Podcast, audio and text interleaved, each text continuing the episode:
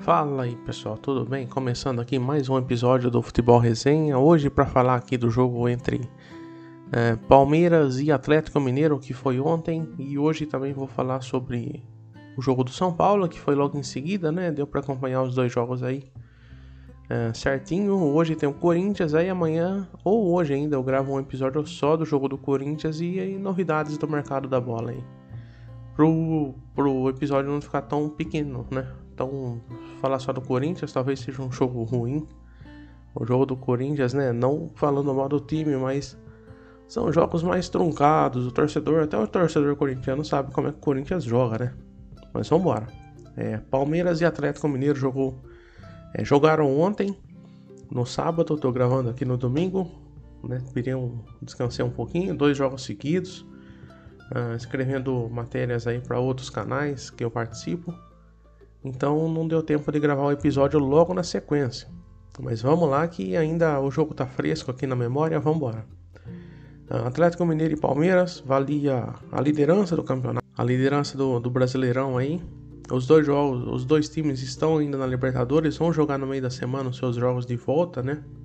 Principalmente o Palmeiras que enfrenta o São Paulo e o Atlético Mineiro o jogo de volta contra o River Plate. É isso, é isso, né? Tirou o Boca e isso, agora joga contra o River Plate. Uh, vamos lá. Cara, o jogo foi. Você via o Palmeiras, analisando um pouquinho o Palmeiras, você via um, um pouco de nervosismo, né? De descontrole emocional, como muitos falam aí.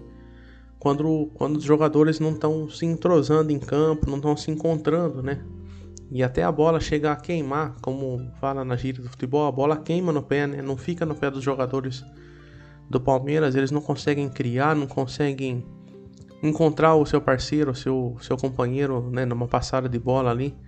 O companheiro passa correndo, eles não tocam, eles ficam tentando fazer alguma coisa sozinhos, eles estão um pouco desequilibrados. Isso.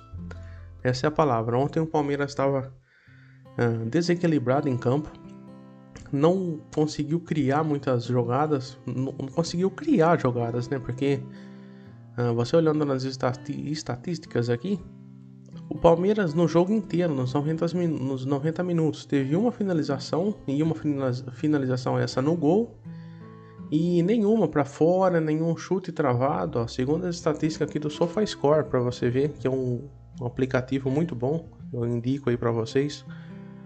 Uh, quem gosta de futebol quer ver mais, é, mais detalhes da partida, que caso você perca, né, assistindo o jogo ali na emoção, você perca alguns números. Então, ó, uma, finaliza uma, uma finalização contra 15 do Atlético Mineiro. O Atlético ontem jogou fácil. A sorte que o Palmeiras não estava tendo na, nessa partida, o Atlético sobrou, né? O Atlético dominou seu jogo jogando em casa, né?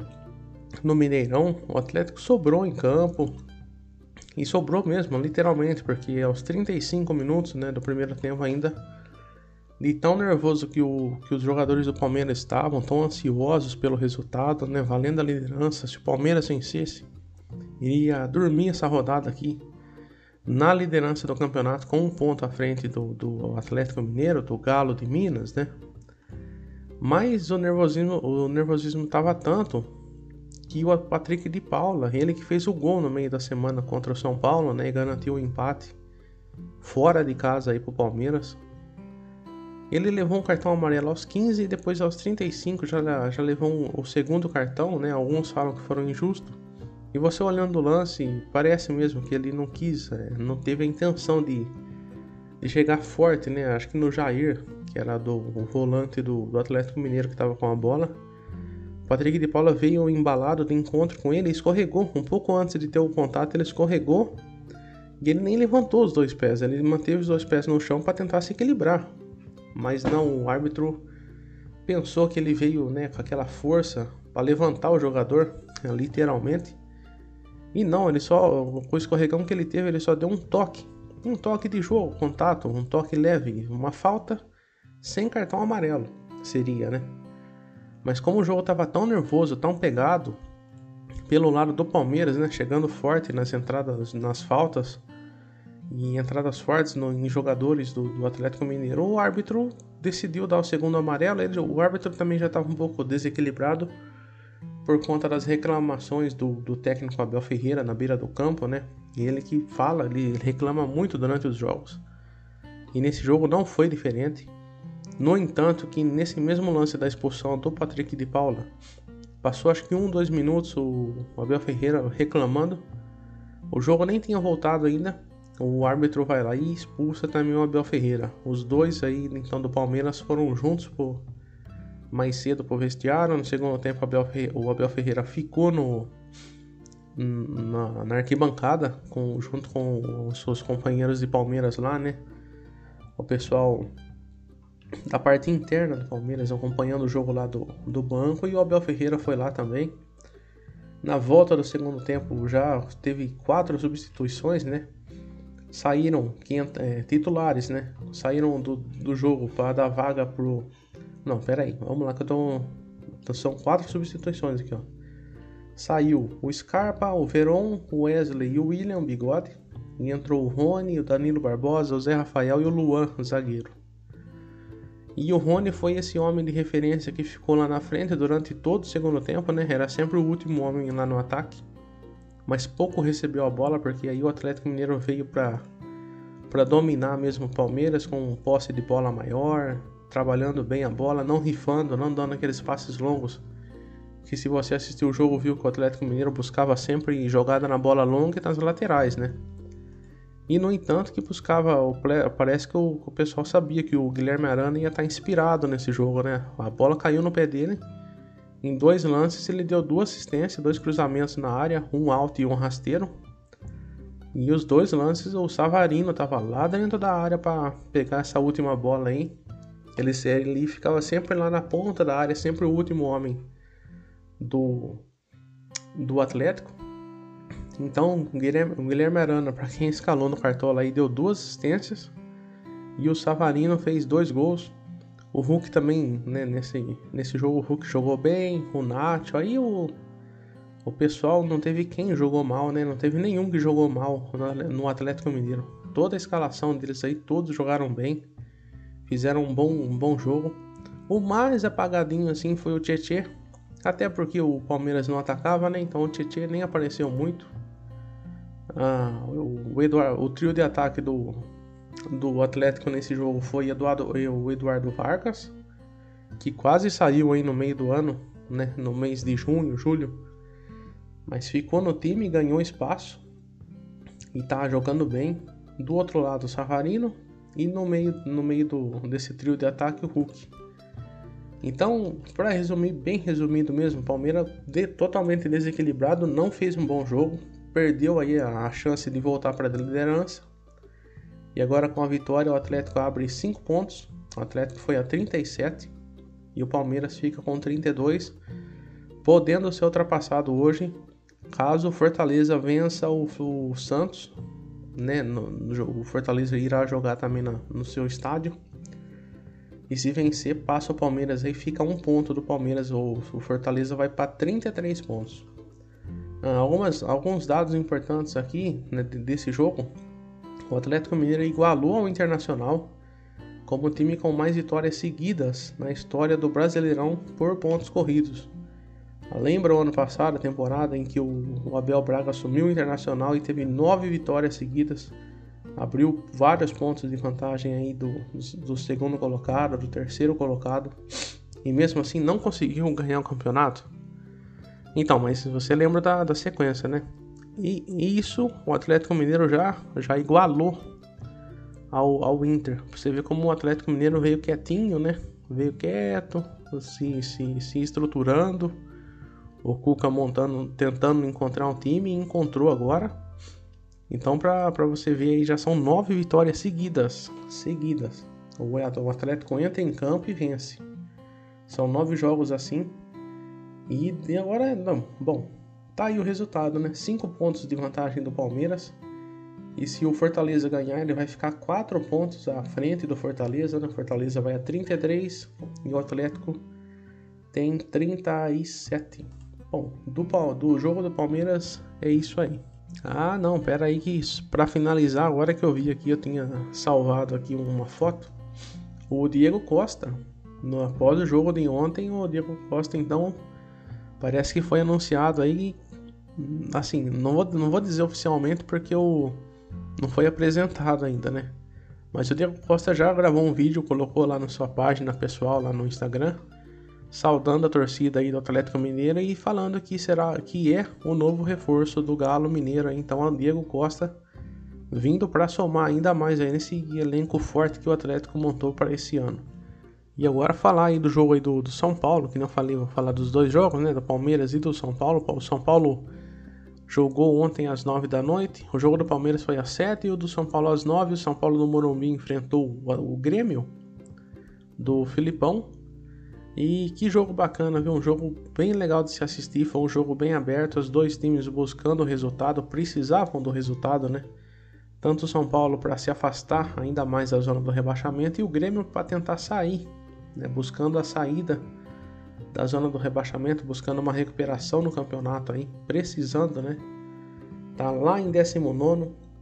Infelizmente, para o torcedor do, do tricolor gaúcho, mais uma rodada na zona do rebaixamento. Em 19 manteve lá a sua, sua péssima campanha, perdeu o jogo. Um gol, no, um gol, aquele jogo, como o jogo foi muito bom, né? O destino preparou algo emocionante para o torcedor do São Paulo. O gol saiu aos 48 do segundo tempo, quando o jogo parece já, já que já estava decidido, né? O pessoal já estava tirando o pé já não tinha mais aquela, aquela raça. O cansaço bateu também, né? Uma temporada maluca aí pros clubes.